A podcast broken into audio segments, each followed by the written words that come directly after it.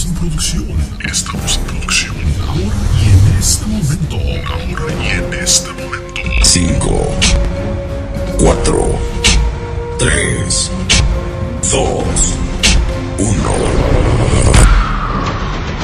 Ahora prepárate porque vas a experimentar una de las energías que nunca en tu vida has sentido antes.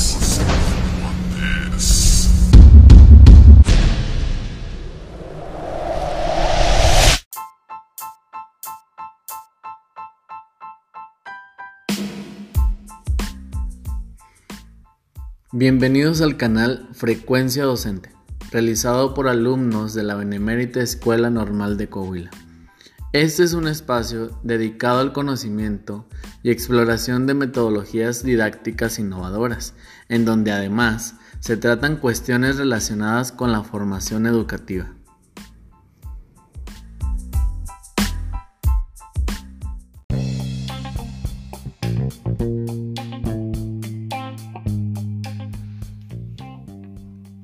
En el capítulo de hoy analizaremos la experiencia del aprendizaje virtual. ¿Cómo podemos aprovechar todo su potencial en cualquier asignatura? ¿Estás preparado? Adelante.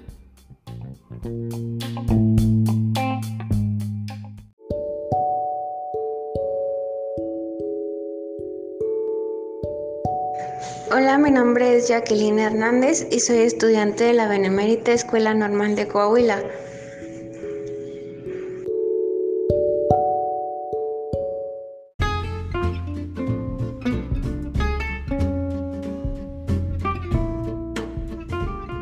Hola a todos, ¿cómo están? Mi nombre es Máximo Rubén Reyes Rosas.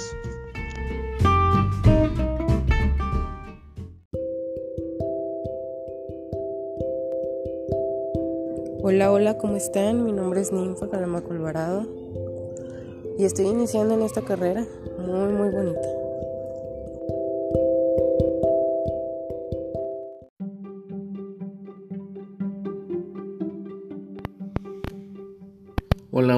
Buenos días, buenas tardes, buenas noches en cualquier lugar de este mundo que te encuentres. Mi nombre es Michelle Sandoval y comenzamos.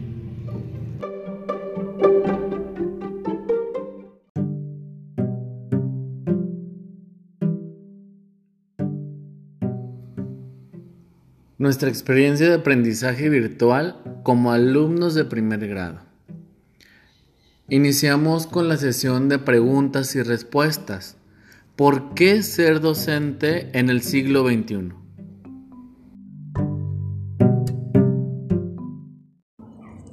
¿Por qué ser docentes en este siglo, en el siglo XXI? Mira, pues yo creo que en este y en todos los siglos es importantísimo el tener maestros siempre dispuestos y disponibles y preparados para guiar y orientar a, a los niños.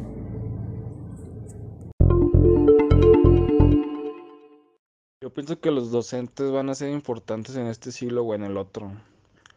Porque pues uno de sus retos es, o sea, consiste en resolver conflictos sociales, ambientales, económicos, políticos, de todo. Y pues yo pienso que hoy en día ser docente es un privilegio. El docente del siglo XXI tiene ante sí la tarea de educar una generación cuyo principal reto consiste en alcanzar la sostenibilidad y la resolución de conflictos nunca antes vistos. Deben tener una capacitación constante, es decir, conocer y poner en práctica diferentes enfoques didácticos que mejoren su trabajo dentro y fuera del aula.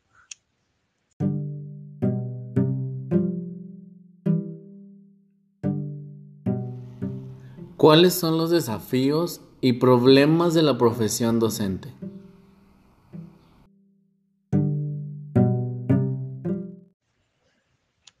Los retos a los que todo docente presenta frente al aula en relación con sus alumnos son la inhibición, ya que algunos alumnos requieren una atención individualizada y pautada. También la flexibilidad. A los alumnos, algunos alumnos les cuesta encontrar el término medio, es decir, o todo es blanco o todo es negro. También una de, uno de, aquellos, de esos retos es el control emocional. Desafíos y problemas de la profesión docente. Yo creo que ahorita es el enfrentarnos a grandes cambios. Enfrentarnos a situaciones complicadas que están fuera de nuestras manos resolver. Y de cierta manera encontrar la mejor solución para no dañar el sistema educativo. Como podemos ver ahorita eh, en esto a lo que nos estamos enfrentando, como es la pandemia, pues es una manera diferente de enseñar, de aprender y de manejar diferentes materiales. El, el tener una buena educación tecnológica y poder adaptarnos a las nuevas normalidades.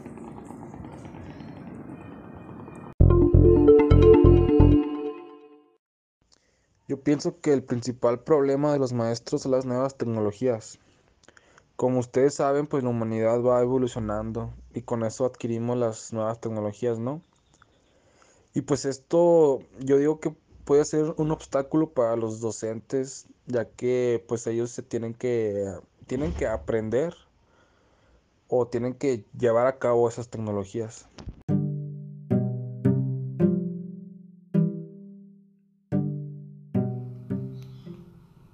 El docente que queremos entre la política educativa y las condiciones de formación y desarrollo profesional.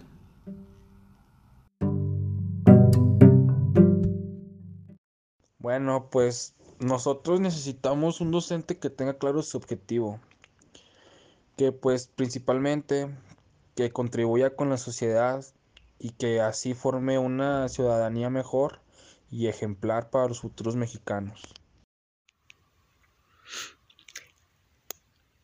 El docente que necesitamos debe tener la claridad de pensamiento para reconocer el contexto sociohistórico en que desarrolla su práctica, reconocer que existe la necesidad de cambios sociales significativos para superar la profunda crisis que atraviesa el entorno sociopolítico y el sistema de vida perverso que afecta a la mayoría de la población al no tener lo indispensable para vivir, y la afecta también al ver disminuidos sus valores humanos, la justicia, el respeto entre sus semejantes y el respeto hacia la naturaleza.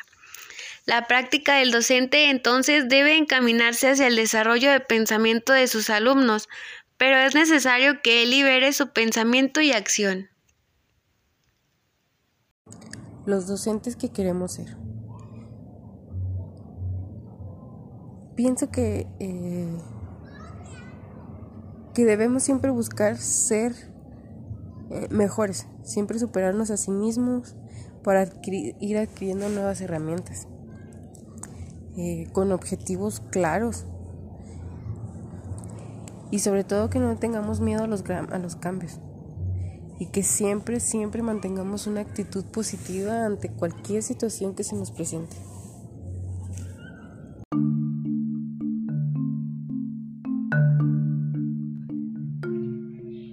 Y para finalizar, ¿nos puedes comentar qué es lo que se desea de un maestro idóneo.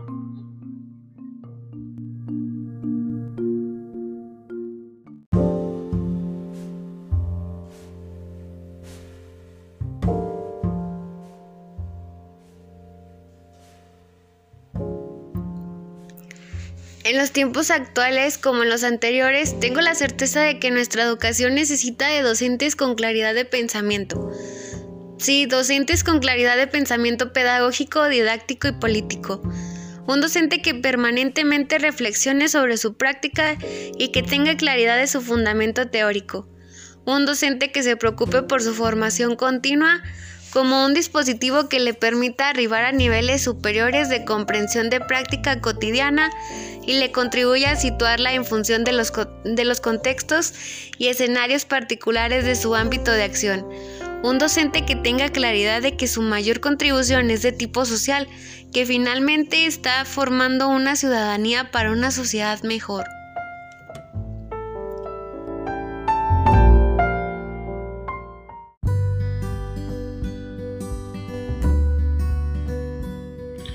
Y bueno amigos, hemos llegado al final de este episodio.